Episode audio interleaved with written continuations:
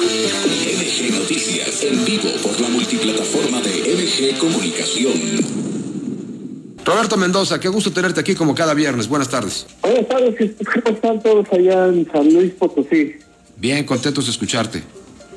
Pues fíjate que ayer, eh, pues yo creo que se adelantó un poco, un, un paso más en la carrera hacia la presidenta, hacia la presidencia, el senador Ricardo Monreal, y eh, en un eh, evento privado presentó, digamos, el primer acto de campaña o de pre-campaña de, él, digamos ya oficial, al presentar su rap que él mismo canta y que se ha producido entre ellos por, parte de su familia y amigos de sus hijos, etcétera, en donde pues él, digamos, eh, sigue los mismos pasos que el presidente López Obrador y hace un rap, digamos, de aproximación hacia la gente, ¿no? Ya muchas veces él había dicho que no iba a, que pues que los otros cocholatas tuvieran cuidado, de que pues igual hacían actos anticipados de campaña, de que pues el INE los iba a sancionar, de que pues a lo mejor iba a haber denuncias y pues él no se hacía responsable y de repente ayer pues salió con su, su, su canción ya, su spot ya eh, digamos oficial de, de pre-campaña, lo cual pues a mí me parece que también es un acto anticipado de campaña y que pues el, el INE también lo tendría que eh, sancionar, pero pues parece que al INE ya nadie le hace caso, que a, la re, a las leyes electorales mexicanas ya nadie las toma en cuenta y pues yo creo que esto es también pues un empujoncito a la reforma electoral del presidente eh, López Obrador para decir, bueno, pues necesitamos un cambio y mientras no haya ese cambio, pues nos,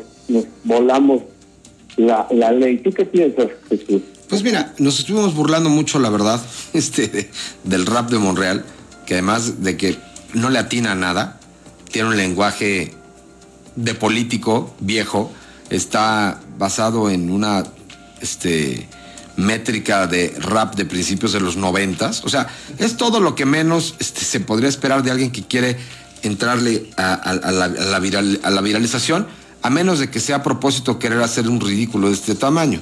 El, el, el, rap no es ni lindo, ni divertido, ni recordable, y lo pone en una condición verdaderamente ridiculizable.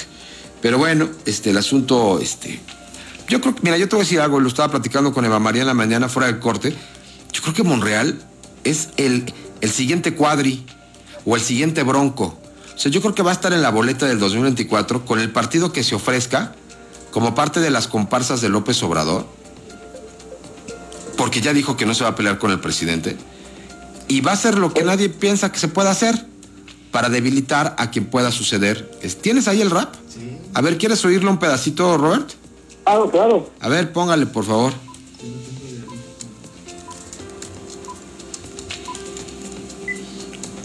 A ver, vamos a escuchar. Súbale, súbale, súbale sin frivolidades y sin poses. El político tiene que ser auténtico. Soy Ricardo, senador con doctorado. El progreso es mi objetivo y yo siempre soy su aliado. Yo sí soy de izquierda, pero ese no es mi respaldo. No es mi dedicación y el trabajo realizado. Aspirante desde abajo, la experiencia de mi lado. Diputado, senador, gobernante de mi estado. Soy maestro de la UNAM frente a un grupo de estudiantes. Les enseño del derecho y el país salga adelante. El futuro abanderado sin ser nunca mencionado. Aunque todos me conozcan por las reformas de AMLO. Soy ajeno a la traición, yo nunca me he rajado. Sigo invicto en cada elección en la que he participado. Desde el norte hasta el sur, todos juntos como hermanos. Cambiemos el país con mejores resultados. Todos Híjole, está espantoso. Roberto, dame tu, dame tu, dame tu razón. ¿A quién carajo se le puede ocurrir una mamarrachada de este tamaño?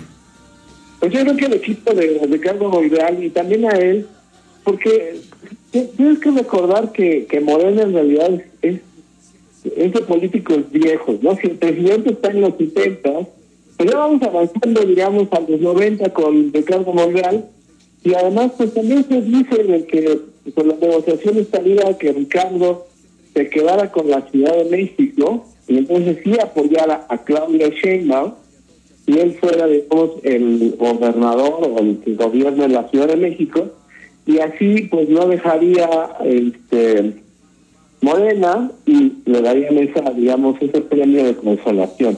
A lo mejor lo acepta, a lo mejor no le ha dicho que no, pero pues a lo mejor sí, sí le pega. Fíjate que ayer también pues hubo un evento que, que sucedió en realidad desde el sábado en la noche, cuando el gobierno de la República admitió que había una investigación de la Fiscalía, bueno, había una investigación en contra de Alejandro Moreno, eh, violando su debido proceso, y aunque bajaron casi como a los 30 minutos, 30 y 45 minutos el tweet, pues que todo el mundo lo copia y lo pone en, su, en sus tweets también. Y entonces, pues, digamos, eh, destruyeron la investigación que tenían sobre esos casos en contra de Alejandro Moreno. Y luego en la mañana, cuando llegó Alejandro Moreno aquí a la Ciudad de México, pues que lo detienen en migración. Y, y bueno, pues también fue una detención un poco patito, porque pues ni, ni, le hacen llenar ni, ningún ninguna cosa que, digamos hagan llenar a, a mexicanos y además lo detienen pues ilegalmente porque ya no le no presentan cargos y entonces pues en realidad parece como que el propio gobierno le ayuda a victimizar, a victimizarse. ¿Cómo lo ves tú esta parte? Pues mira, yo no sé si lo victimizan o no, pero, pero ya más bien lo que tendrían que hacer todos es esconderse. ¿eh? Esta clase política que sigue aferrada al poder de verdad, yo no creo que vaya a motivar que la gente salga a, votar. El problema es que si eso sucede otra vez, Morena va a perpetrarse seis años más en el poder. Estamos ante un galimatías bien complicado, querido Roberto. Bien, bien, bien importante. Yo creo que no, le ayuda de nada Alejandro Moreno a la alianza, pero tampoco el presidente le, les ayuda a los de Morena y a su propio gobierno. Y, de otra otra cosa que tampoco le, viene a ayudar al presidente, pues es ayer la jornada de oración que hubo aquí en la Basílica de Guadalupe, en donde muchos obispos pues hicieron una crítica bastante fuerte al, a la política de, del presidente López Obrador en materia de seguridad. Y aunque pues digamos no, no están eh, compaginados con el CEN, es decir, pues, no, lo hizo, digamos, de manera oficial la Confederación eh, Episcopal, pues cada obispo, sobre todo en Zacatecas, pues dijo cosas muy fuertes y, pues yo creo que hay un enfrentamiento, aunque no sea directo, al menos sí con la política del presidente López Obrador y la iglesia. Y eso pues también va minando eh, pues la credibilidad del presidente. Más aparte, pues la visita de mañana a a, Estados Unidos, en donde pues realmente no se lleva una propuesta clara sobre migración y, bueno, lo único que va, ya dijo el presidente, que lo único que va a hacer es pedir dinero para que eh, Sembrando Vida sea, digamos, eh, internacional. Bueno, pues ahí está la voz de nuestro querido analista Roberto Mendoza. Querido Robert, te mando un abrazo. Muchísimas gracias, Jesús. Un abrazo a todos este, si ves a los que le hicieron su rapa al Monreal, píntales caracoles de mi parte. Es malísimo. Los, voy a ver, yo creo que el miércoles y yo, te, yo les digo de tu parte. Qué bárbaro. Bueno, nos vamos. ¿sabes? Oye, Roberto, sí se murió el Papa, ¿eh? Se murió, el Papa, se murió el Papa Benedicto, bueno, el Papa emérito, ya no está en funciones, el Papa emérito Joseph Ratzinger. Están ya dando la confirmación en este momento. Y bueno, pues me pasó, justamente Roberto me pasó este, el, primer tweet que generó hace unos 20, 22 minutos, pero ahora que ya faltan segundos para que sean las 7 de la tarde en el tiempo del centro de México, les podemos confirmar la noticia. Murió, todavía no se han dado las causas, pero se ha confirmado la muerte de Joseph Ratzinger, el Papa Benedicto XVI. Ya estaba muy, muy eh, delicado de salud desde hace algunos días.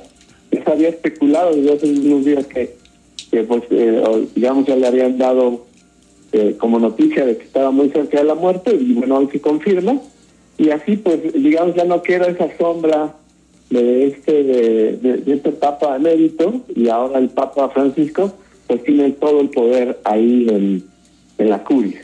Pero fíjate cómo eh, hasta en esos temas la Iglesia Católica está, la verdad es que yo creo que este, pues está bastante anquilosada. O sea, hoy muere a los 95 años eh, Ratzinger, nos da mucha pena. Dejó el cargo hace más de 10.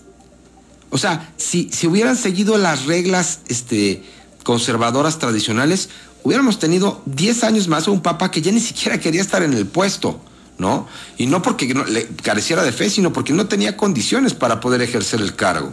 Entonces hay muchos temas que se han convertido en dogmas de fe y en, en, en cuestiones canónicas súper estrictas que creo que es tiempo de que empezaran a cambiar. Ojalá así sea. Por lo pronto descanse en paz el sucesor de Juan Pablo II, Benedicto XVI. Gracias, Robert. Un abrazo. Bueno, son las 7. Gracias por todo. En este momento tienen ya la ventaja competitiva de saber lo que deben. Poseen la que alteran conciencias, saben lo que pasa y por qué. MG Comunicación presentó MG Noticias con Jesús Aguilar. Información en toda su extensión. Y así termina, y así termina esta historia, amigos.